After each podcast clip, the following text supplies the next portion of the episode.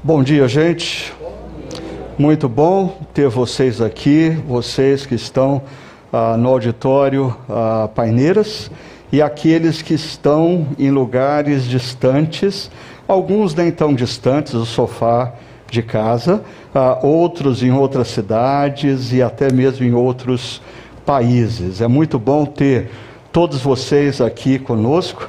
Nós cremos ah, de que aquela conversa que Jesus teve com aquela mulher de Samaria, ela é muito pertinente nos dias atuais, ah, onde nós devemos adorar a Deus, naquele monte ou naquele monte, no sofá de casa, numa outra cidade, em outro país ou dentro de um prédio. Jesus responderia: o importante é que você adore a Deus em espírito e verdade, ou seja, a, a reverência de coração ela transcende o local que você está. Você pode estar no auditório e ser profundamente irreverente de mente e de coração.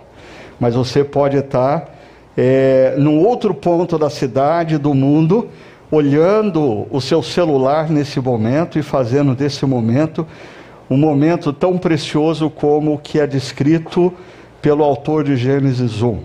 A voz de Deus se propaga e, na medida em que ela se propaga, ela restabelece a ordem na vida, restabelece a ordem na nossa mente, no nosso coração, na nossa família, nas nossas relações, no nosso trabalho, na sociedade, através de nós, agentes do reino de Deus.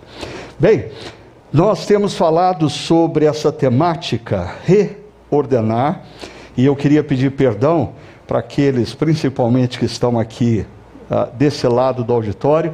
A gente está com um problema técnico uh, ali naquela tela. Uh, na verdade, assim, hoje o nosso sistema ele está parecendo o mundo pós-queda, ele está instável, né? Assim, é, mesmo aqui a conexão ah, do meu computador com a imagem, eu estou percebendo durante a liturgia que algumas vezes ela caiu. Vamos ver o que acontece. Bom, ah, mas vamos lá. Nós temos conversado sobre esse tema, reordenar, e esse tema emergiu para nós ah, quando nós paramos e constatamos que os últimos dois anos que nós vivenciamos, dois anos de pandemia mundial, gerou muito caos, gerou muita confusão. Gerou caos e confusão na economia, na política, nos hospitais, nas famílias, nas nossas vidas. E nós estamos precisando viver um momento em que uh, nós, é, nós precisamos reordenar as nossas vidas, e isso implica em colocarmos o amor uh, no lugar certo. E como diz Santo Agostinho, não basta nós amarmos as coisas corretas, nós precisamos também amar as coisas corretas, na ordem correta. É interessante porque eu tenho falado para vocês sobre o caos e confusão que a, a pandemia gerou nas nossas vidas. Mas eu, eu estava conversando com um casal de amigos essa semana e eu achei interessante a fala de um deles quando disse: Ah, porque a nossa vida está em caos e confusão, não por causa da pandemia, ah, mas pelos anos passados que nós ah, vivemos o amor fora de ordem. É interessante, porque você não precisa da pandemia para sua vida virar um caos. Basta você viver o amor fora de ordem por algum tempo e a sua vida gradativamente é envolvida pelo caos e pela confusão. E diante disso, eu tenho sugerido a vocês um olhar para o primeiro capítulo da Bíblia, de Gênesis, capítulo 1, não como um discurso científico, porque ele não se propõe a, a ser isso, mas como fonte de sabedoria. Como que os rabis mais antigos liam Gênesis capítulo 1. Eles não liam fazendo um comparativo com a ciência moderna, porque o texto não foi escrito para isso. Mas os rabis da antiguidade liam esse texto como fonte de sabedoria. E se ele é fonte de sabedoria, o primeiro princípio que ele nos convida a viver ah, é o princípio da ordem, a ordem que emana, perceba, da palavra que vem de Deus. Quando a palavra de Deus ecoa no caos, o caos se dissipa. E eu creio nisso. Como eu creio nisso. Como eu creio que quando nós nos reunimos aqui para refletirmos sobre a palavra de Deus e na medida em que nós compreendemos a vontade de Deus, o caos da nossa mente se dissipa. Na medida em que a gente se submete à vontade de Deus, o caos do nosso coração se dissipa. Na medida em que a gente sai decidido a reorganizar o nosso amor ah, dentro de parâmetros de Deus, como a, a nossa profissão, a nossa família, a nossa vida se reorganiza. Um segundo princípio que nós vimos na última semana é o princípio da cocriação. Um princípio muito uh, conhecido aqui uh, pelo pessoal que caminha aqui com a gente na chácara. Uh, nós vemos que Deus constrói o universo e Ele é soberano sobre a história. No entanto, Deus, no seu imenso poder, na sua imensa sabedoria, na sua tremenda soberania, desde o princípio de todas as coisas, fez eu e você com poder relacional e criativo. E ele, na sua soberania, decidiu que ele, na história, não vai fazer o que eu e você podemos fazer. E nós conversamos muito sobre isso já no último domingo e hoje eu queria, de certa maneira, aprofundar esse tema da cocriação com o princípio da ação. Porque quando nós lemos Gênesis capítulo 1, ah, nós não vemos um Deus passivo nós não vemos um Deus inativo, nós não vemos um Deus apático diante do caos e da confusão. Muito pelo contrário. Gênesis 1 nos apresenta um Deus que, diante do caos, ele intervém. Diante do caos, ele age. Diante do caos, ele toma decisões. Diante do caos, ele faz algo que transforma a realidade. Ah, e aí nós precisamos pensar qual o significado disso quando nós lemos que Deus criou a mim e a você a imagem e semelhança dele. Seria a procrastinação reflexo da imagem de Deus em nós? Seria a omissão diante de problemas reflexo da imagem de Deus em nós? Eu diria não. Não. Mas a procrastinação, ela, ela existe na nossa agenda como uma característica da personalidade inofensiva. Ou nós vivemos numa cultura onde está se tornando cada vez mais comum a omissão diante de situações que estão acontecendo ao redor, porque afinal de contas, ah, eu, eu, eu não tenho que, que intervir na vida das outras pessoas. Ah, por favor, eu queria mostrar para você como em Gênesis capítulo 1, a ação de Deus, ela se dá numa conjunção de palavras e atitudes. E deixa eu explicar isso. Primeiro, pare e pensa comigo.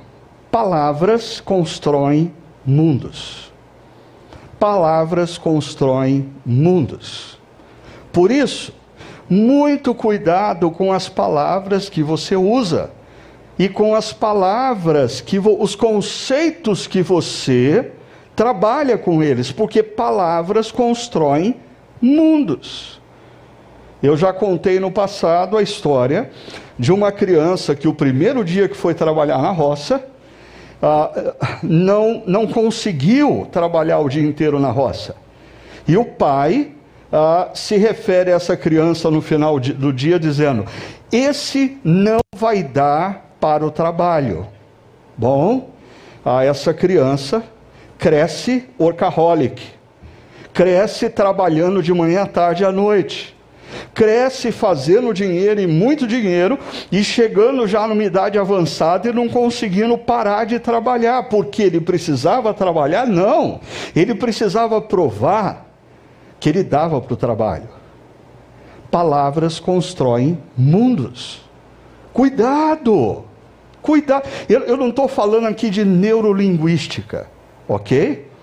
Eu estou falando de fato de que a maneira como nós nos referimos a determinadas situações e coisas reforçam na nossa mente, no nosso coração, um pressuposto. E esse pressuposto vai sendo engessado nas nossas vidas. Essa história de, ah, eu sou atrasado mesmo. Ah, eu não consigo fazer isso. Não é uma questão de neurolinguística, é uma questão de você passar a fortalecer um preconceito dentro da sua mente, do seu coração, que passa a determinar quem você é e a sua ação. Segunda coisa, palavras constroem mundos, atitudes transformam cenários. Atitudes transformam cenários. Diferentemente de bons insights. Bons insights não transformam a vida e a história. Atitudes transformam. Ou, diferentemente de intenções. Existem. Ah, ah, o ditado popular já diz que gente com boa intenção, o inferno está cheio. Né? Ah, o que esse ditado quer dizer é que Boa intenção não muda a trajetória da vida. Boa intenção não salva o teu casamento. Boa intenção não faz você mudar de atitude diante da sua agenda. Boa intenção não faz você mudar a realidade da sua organização, da sua empresa. O que faz você mudar o cenário são novas atitudes. Você quer salvar o seu casamento? Tenha novas atitudes. Você quer salvar a sua organização e empresa? Tenha novas atitudes. Você quer mudar a realidade que envolve a sua vida? Tenha novas atitudes para com ela. Porque alguém já disse que fazer as mesmas coisas e esperar resultados diferentes é burrice. E é verdade. Então, palavras constroem mundos e atitudes mudam cenários. E é isso que acontece em Gênesis capítulo 1. Deixa eu mostrar para vocês lendo o texto. Olha só. Verso 3: Disse Deus: haja luz e houve luz. Palavra. Mas, em seguida, o texto descreve atitude. Deus viu o que fez, avaliou o que fez, separou trevas de luz e nomeou trevas e luz. Luz é dia, trevas é noite. Em outras palavras, Deus cria o mundo a partir da palavra e consolida a criação através de atitude. Mas olha como isso se repete. Segundo dia. Depois, disse Deus: haja entre as águas um firmamento que separe as águas das águas. E aí, o que diz o verso seguinte? Deus fez, Deus separou e Deus nomeou. Atitude. É, é interessante porque eu mesmo, talvez de maneira desatenta, no passado disse que Gênesis 1 nos mostra um Deus que cria o universo a partir da sua palavra. Se aqui palavra é um conceito teológico que aponta para Jesus, a palavra encarnada de Deus, isso é verdade. Deus cria o universo a partir e através de Jesus, a sua palavra. No entanto, a narrativa de Gênesis 1 não nos mostra um Deus que cria o universo simplesmente com palavras, existem ações, existem atitudes. Deixa eu continuar provando isso para você. Terceiro dia, disse Deus: Ajuntem-se num só lugar as águas que estão debaixo do céu e apareça na parte seca. E aí, assim foi feito. Assim, Deus nomeou. E Deus olha e avalia a obra da criação dele. Atitude.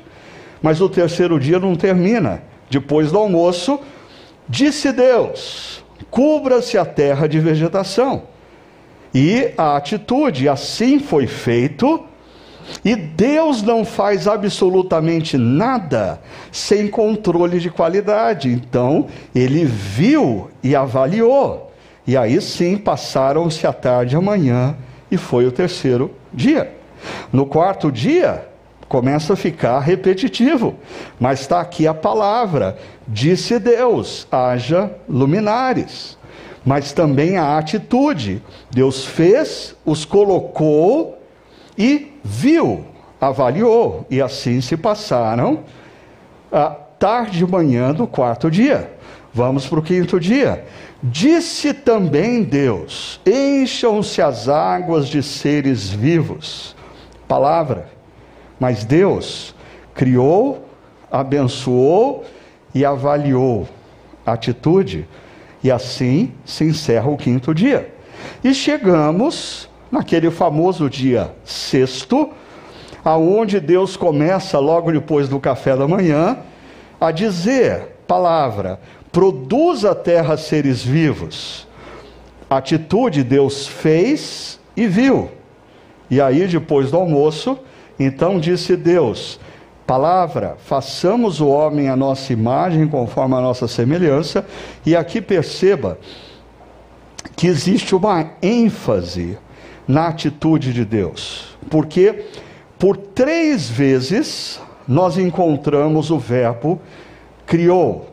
Deus criou, criou, criou, para deixar muito claro quem é o ser humano, e abençoou e avaliou palavra e atitude. Ah, Passaram-se a tarde e a manhã desse, esse foi o sexto dia. Chegamos então no último dia, assim foram concluídos os céus e a terra e tudo que neles há. No sétimo dia, Deus já havia concluído a obra que realizara e nesse dia descansou. No sétimo dia, não há palavras não há, disse Deus. Não há. No sétimo dia, não há atitude criativa. Deus não cria. Deus não faz nada. Por quê? Porque o sétimo dia é importante para a própria criatividade e relacionamentos. Ah, é um dia de contemplação. O poder criativo e relacional se renova no descanso. E a gente vai conversar sobre isso ah, daqui duas semanas, sobre o princípio do descanso. Hoje eu não vou falar de descanso, eu vou falar de trabalho. Porque é interessante como existem dois problemas. Pessoas que não param de trabalhar e ferem o princípio do descanso, mas tem gente que não trabalha. Assim, que começa o dia já olhando para o relógio e não vê a hora de encerrar. Assim, gente que fica, ah, se ele foi contratado para trabalhar 30 horas ou 40 horas por, começa a semana contabilizando os minutos, porque não vê a hora de parar de trabalhar. Tem alguma coisa de errado nos dois extremos. Quem não sabe parar e descansar, e quem não vê prazer em trabalhar e fica o tempo todo olhando para o relógio, mensurando qual vai ser a hora de parar.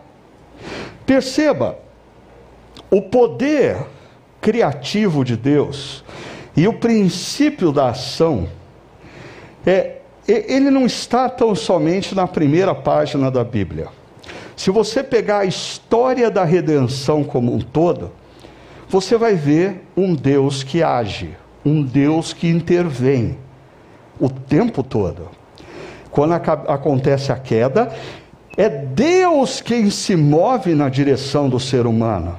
É Deus quem começa a providenciar a redenção. É Deus quem faz a roupa. É Deus quem tira os nossos primeiros pais de perto da árvore da vida para não perpetuar a desgraça.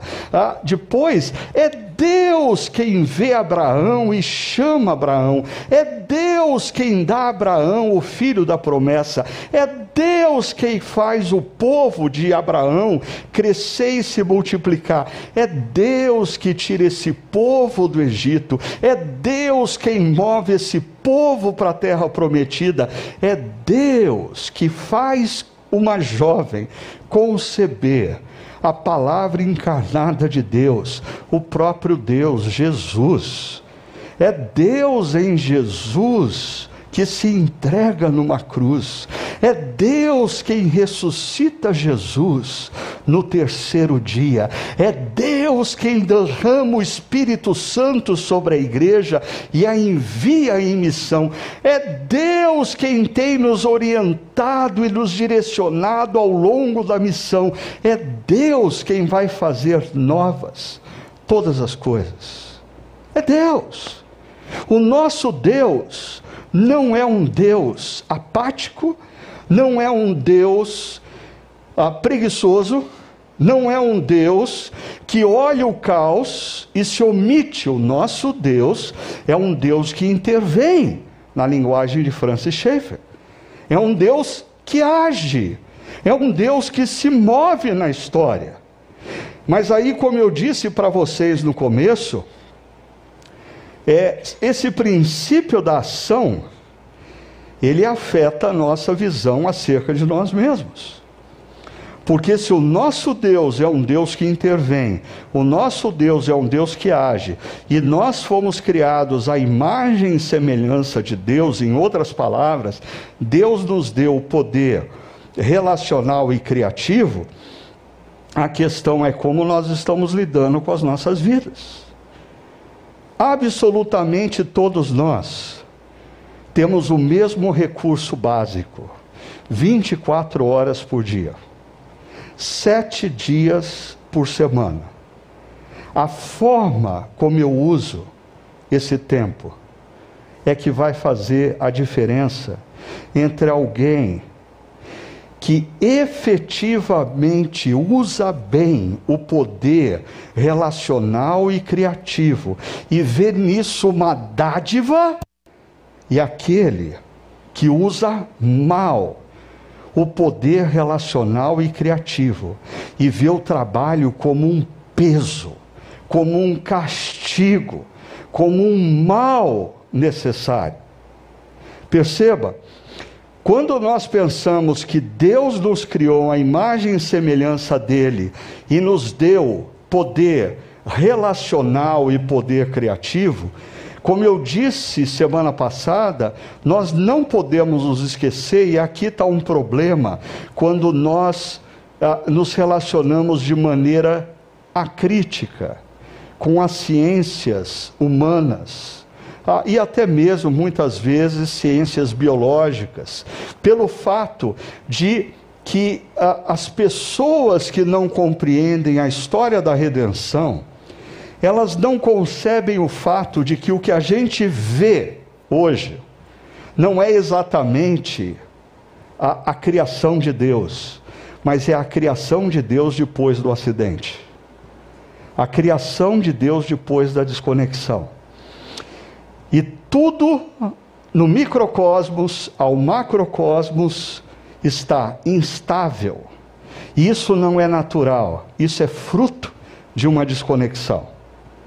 E perceba, essa desconexão faz com que o mesmo poder relacional e criativo seja usado para boas coisas, como pode ser usado também para coisas ruins.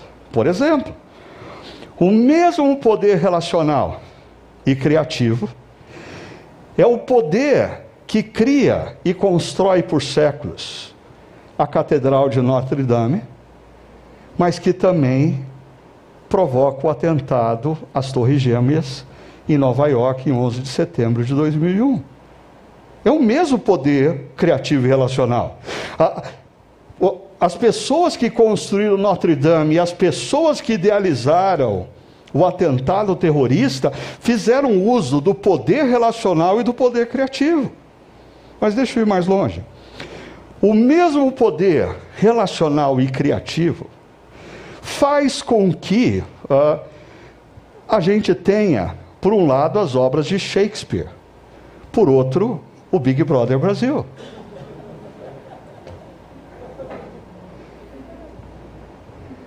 E você escolhe o que você vai alimentar dentro de você. Porque você não pode esquecer que o que você vê influencia muito mais a sua vida do que o que você escuta. Ah, eu sou impotente para mudar a sua mente e o seu coração diante do tempo que você passa na frente da televisão, assistindo determinadas séries, programas ou BBB Brasil.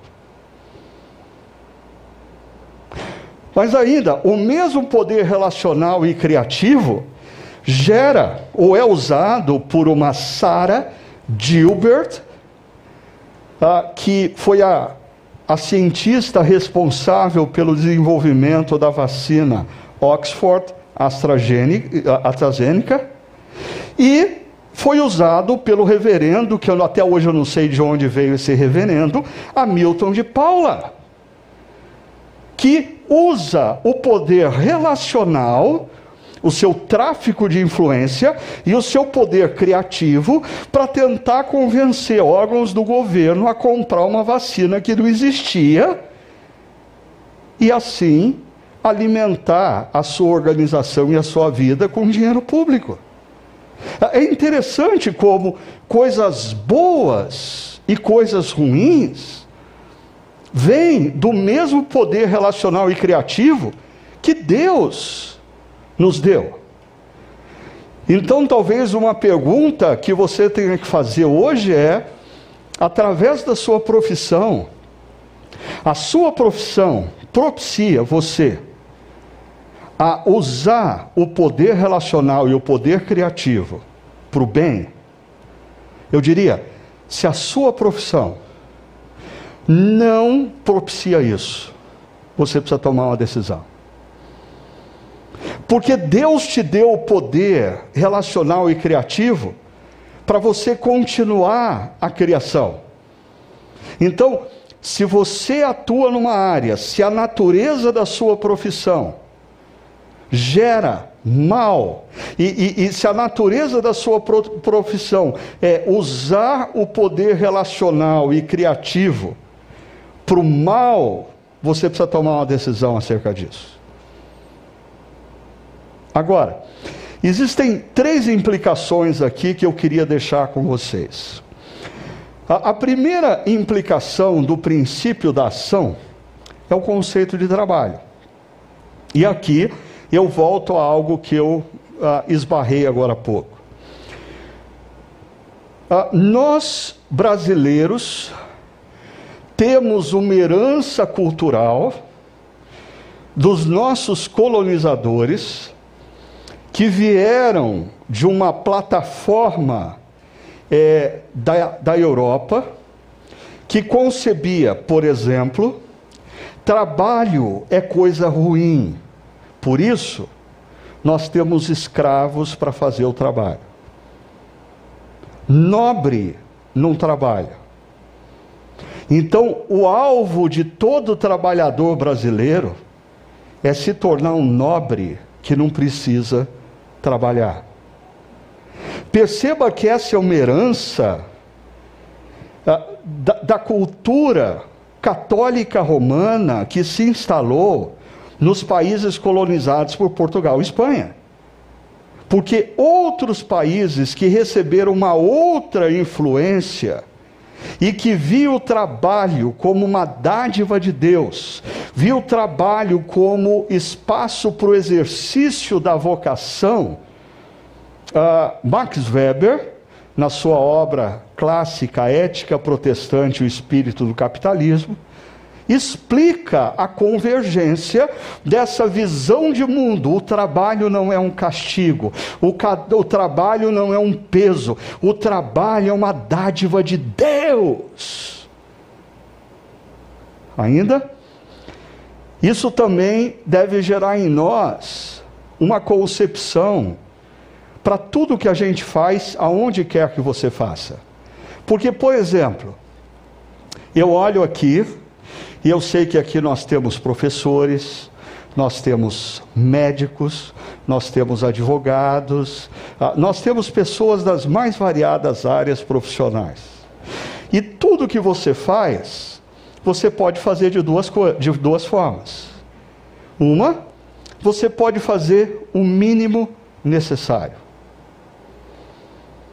Ah, o que o seu chefe pediu para você fazer, você cumpre ou você pode fazer o que você faz com excelência.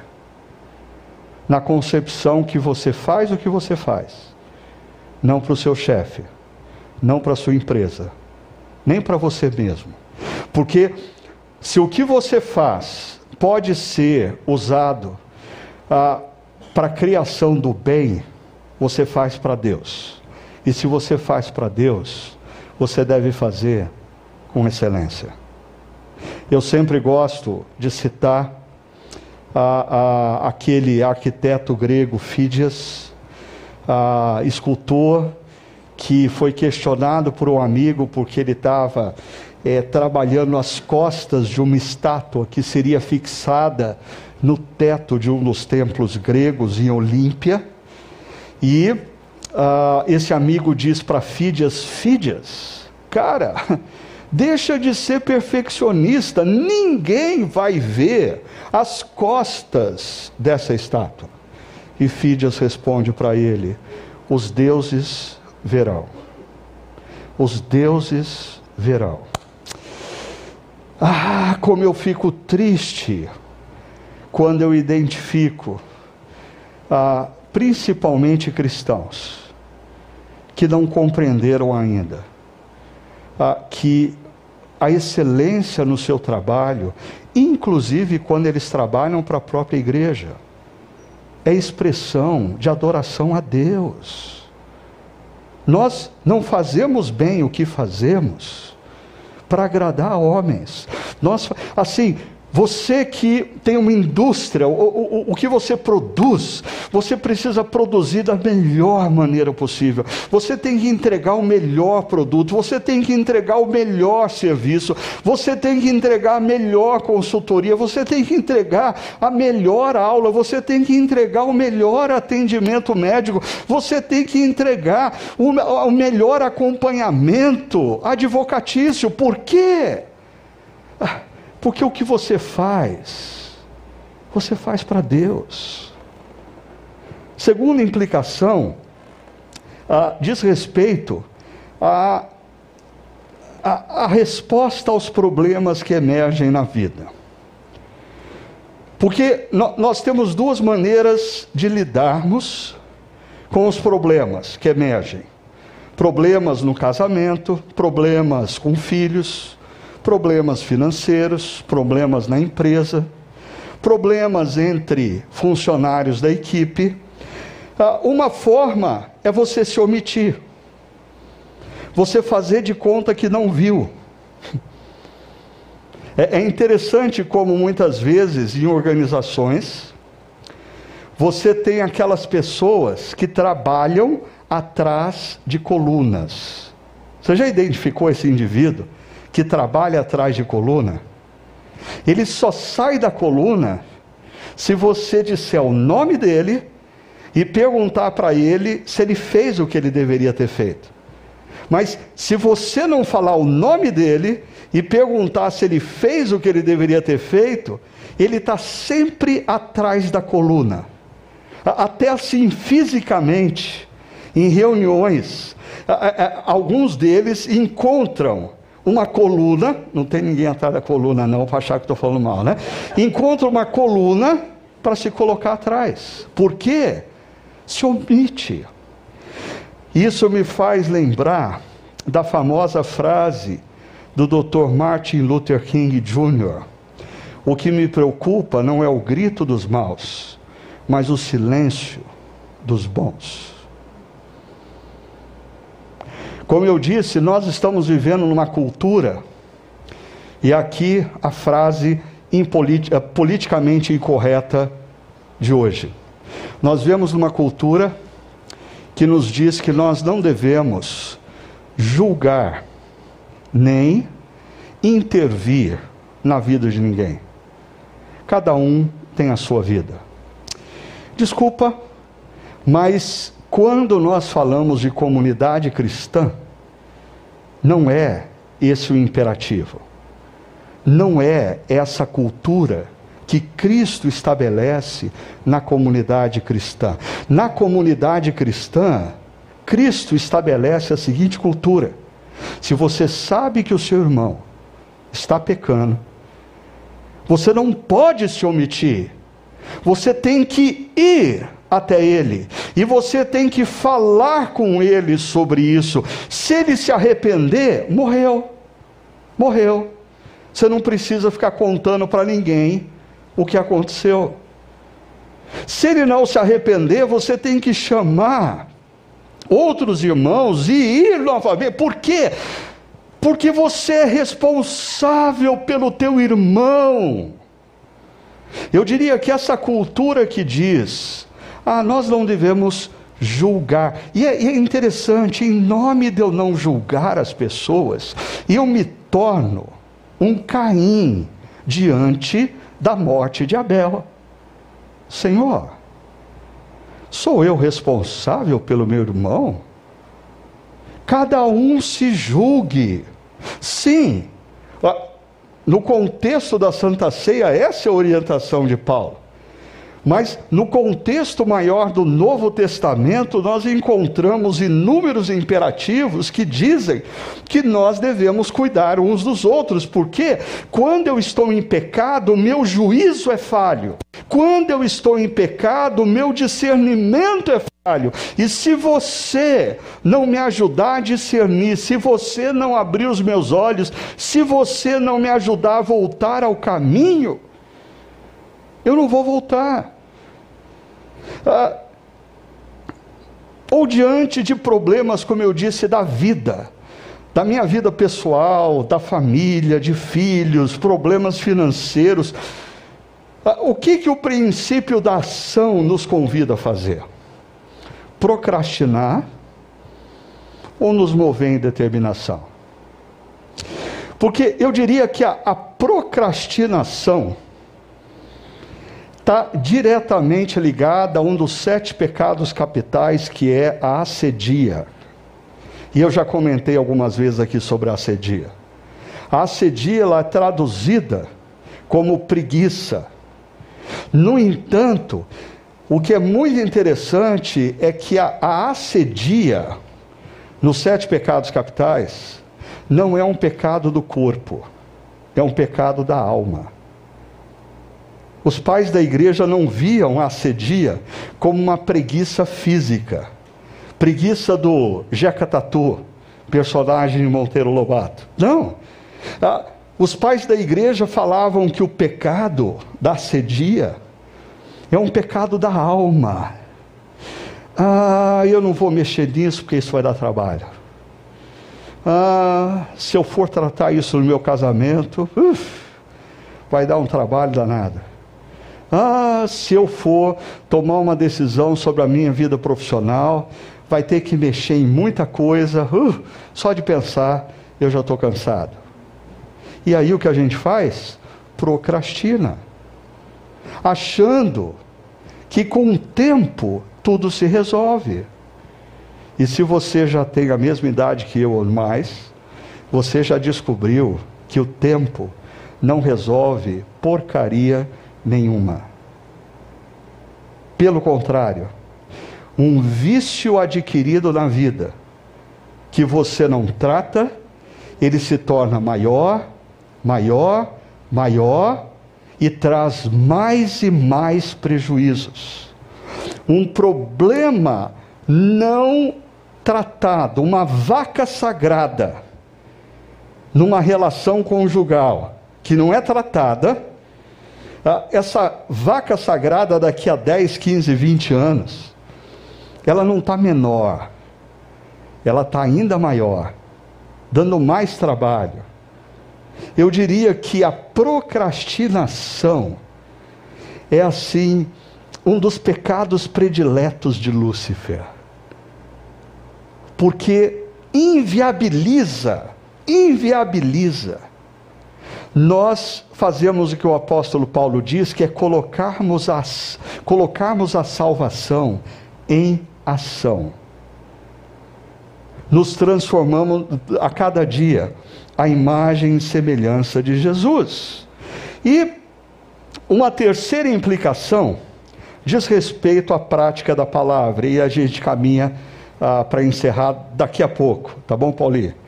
Prática da palavra.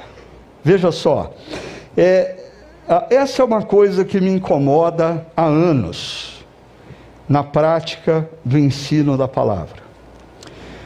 Ah, eu vejo mais e mais a imersão de bons pregadores com insights brilhantes, uma teologia imensamente mais profunda do que a minha, ah, mas que não se preocupam com o que, que aquilo vai produzir na vida do povo. É interessante que o apóstolo Paulo escreve uma carta à igreja, a carta aos Efésios, se você perceber, os três primeiros capítulos são denso em teologia. É teologia de primeira. Mas daí, quando entra no capítulo 4, o apóstolo Paulo aplica a teologia na vida.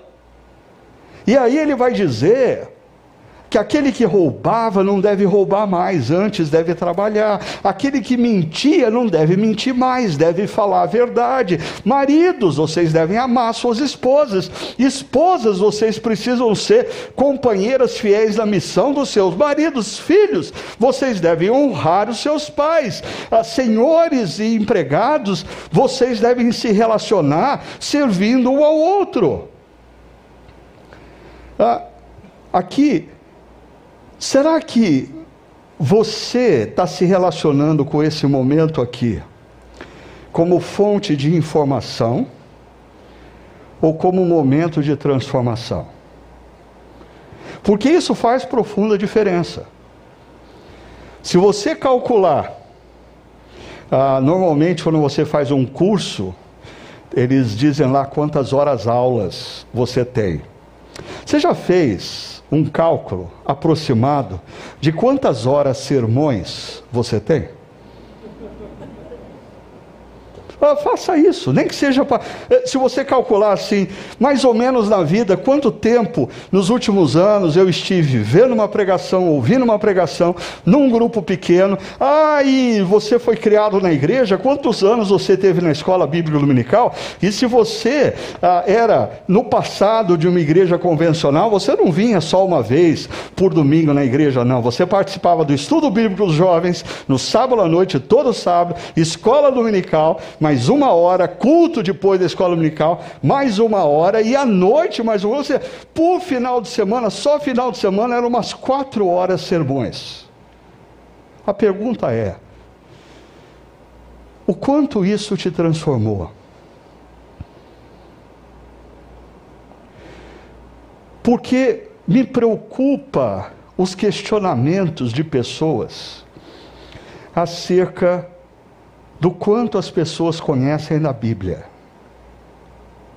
Ah, e aí eu me lembro de uma expressão de Mark Twain, que ele dizia: O que mais me preocupa na Bíblia não são as coisas que eu ainda não entendi, mas são aquelas que eu já entendi.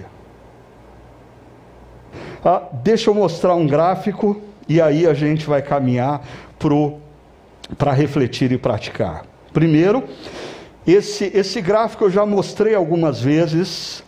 Ah, nós temos aqui a informação, mas a transformação não acontece, porque em algum, algum lugar desse percurso a, a coisa não dá certa. E eu quero explicar para você por que, que eu acho que não dá certo. Porque quando nós, como mestres, como pregadores, é, oferecemos a informação, a sua primeira ação é ouvir. Muito bem. Se você ouviu, é, eu já me dou por satisfeito muitas vezes. Porque às vezes as pessoas nem escutam, ou só escutam o que interessa, ou pior, escutam o que a gente diz da forma como elas querem entender. Segunda ação que você faz é ponderar. Puxa vida, eu como pregador eu fico feliz quando as pessoas escutam e ponderam acerca do que eu disse. Terceira ação que você pode fazer é concordar. Ah, a maioria dos pregadores se sentem muito felizes quando no final do encontro as pessoas o cumprimentam e dizem assim: Puxa, pastor, que pregação, concordo 100% com o senhor. Pastor, o duro é que alguns dizem assim: Pastor, que pregação, que pena que eles não vieram. Que pena que eles não vieram. Mas qual é o problema aqui? Você pode escutar, ponderar e concordar, mas o nosso gap está na prática. A gente não coloca em prática. E você já percebeu que tudo na vida, isso não se aplica só à igreja. Tudo o que você escuta, pondera e concorda que você não coloca na prática, o que acontece? Você esquece não gera diferença. Então, você vem para a igreja, escuta um sermão, você tem que perdoar o seu ofensor. Você pondera, ah, mas é difícil. Não, mas a, a, a lógica do pregador é bíblica e correta. Eu tenho que perdoar. Eu concordo. Mas você sai da igreja sem um propósito. Eu preciso perdoar. E você não perdoa. O que acontece? Em sete dias, tudo que você ouviu sete dias atrás não tem efeito nenhum mais na sua vida. Nenhum. Nenhum. Como que isso então é transformado? Nós temos um propósito de reconstrução de hábitos. E reconstrução de hábitos demanda, em primeiro lugar, repetição. Ah, não é, não é perdoar uma vez é, é perdoar depois da pregação. Aí, 15 dias depois, uma pessoa te ofende, você perdoa outra vez. Aí, 30 dias depois, uma outra pessoa te ofende, o que, que você faz? Não, outra vez perdoar, outra vez perdoar. E na medida em que você repete, repete, repete, repete, repete a prática do que você ouviu, você integra. Você integra. Aquilo passa a fazer parte do seu ser. E para mim, o exemplo clássico disso é a maneira como nós mudamos de marcha, e alguns aqui não fazem a menor ideia do exemplo que eu vou dar, porque já aprenderam dirigir carro automático. Mas era um sufoco você aprender a dirigir carro trocando marcha. Você ficava tenso. Você ficava pensando, será que agora, será que agora, que, eu, eu, tenho que fazer várias coisas simultaneamente, é pior que tocar a bateria. Você tem que apertar a embreagem, você tem que mudar a marcha, você tem que ir soltando a embreagem, você tem que ir acelerando. Aí quando você conseguiu vencer essa etapa, tem que trocar outra vez, tem que fazer tudo de novo. E você tinha que repetir esse processo de maneira consciente. Até que chegou um determinado momento, você não pensa mais para mudar a marcha. Integrou. O que, o que o ensino da palavra de Deus deveria provocar na gente não é reflexão, é ação. O que a palavra de Deus, segundo, segundo Timóteo capítulo 3, verso 17, diz, é que a palavra de Deus nos foi dada para que todo homem e mulher se torne hábil e perfeitamente habilitado para toda boa obra, ação. E aí, os mais reformados vão dizer agora: aonde está o Espírito Santo nesse processo? Eu respondo aos reformados o Espírito Santo de Deus está em todo o processo. O Espírito Santo de Deus está falando ao seu coração enquanto você escuta, pondera, concorda. Ah, Filipenses 2 diz que Deus potencializa em você tanto o seu querer como o seu efetuar. Mas é seu efetuar. O Espírito Santo de Deus te potencializa, o Espírito Santo de Deus te transforma. Então, aí você entende porque aqui na chácara, a gente termina a pregação ou a reflexão com o para refletir e praticar. Primeiro lugar, pondere e tome uma decisão. Use o seu poder relacional e criativo para fazer o melhor e abençoar outros. Se a sua profissão não possibilita isso para você, você tem que tomar uma decisão séria. Talvez a sua profissão possibilita isso para você, mas você esteja usando o poder criativo e relacional de uma forma que você seja beneficiado. Por exemplo, eu conheço na nossa igreja pessoas com uma potencialidade de empreendedorismo tremenda e que isso faz com que elas façam muito dinheiro. A pergunta é: para quem? Por quê? Porque você pode usar o seu trabalho para você mesmo. Ou você pode usar o seu trabalho como parte da missão que Deus te deu de ser bênção no mundo. Segundo desafio, assuma a postura proativa diante dos problemas que estão diante de você. Quero que você saia daqui com uma convicção procrastinação em todas as áreas é um dos pecados prediletos de Lúcifer. Porque ele inviabiliza, inviabiliza o seu progresso. Inviabiliza o seu crescimento.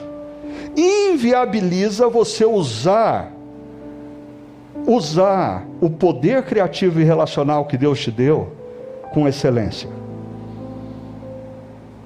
E terceiro desafio: Que tal tomar uma decisão? Deixar de ser mero ouvinte da palavra e tomar uma decisão. Eu não vou mais ouvir uma pregação, uma reflexão sequer, sem no final escrever o que eu vou fazer diante disso. O que eu vou fazer diante disso? Você já parou para pensar se diante de cada pregação que você ouviu e impactou a sua vida, você tivesse mudado 1%? Não, é muita coisa. 0,25%. Multiplica isso ao, ao longo de todas as pregações que você já ouviu, de todos os anos que você está exposto à palavra. Você não pode mais perder essa oportunidade. O nosso Deus se revela como um Deus que age, que intervém e que muda cenários. Use a sua profissão para o exercício do potencial relacional e criativo, para o bem Assuma uma postura proativa diante dos problemas que cercam e ameaçam a sua vida. E por fim, tome a decisão de não ser mais ouvinte, mas ser praticante. Você não precisa praticar tudo o que eu disse hoje, mas se você praticar uma coisa, a cada semana, o Espírito Santo de Deus vai te transformar. E você vai se tornar, cada dia, cada semana, cada ano, um discípulo mais maduro e mais parecido com Jesus. Que Deus os abençoe.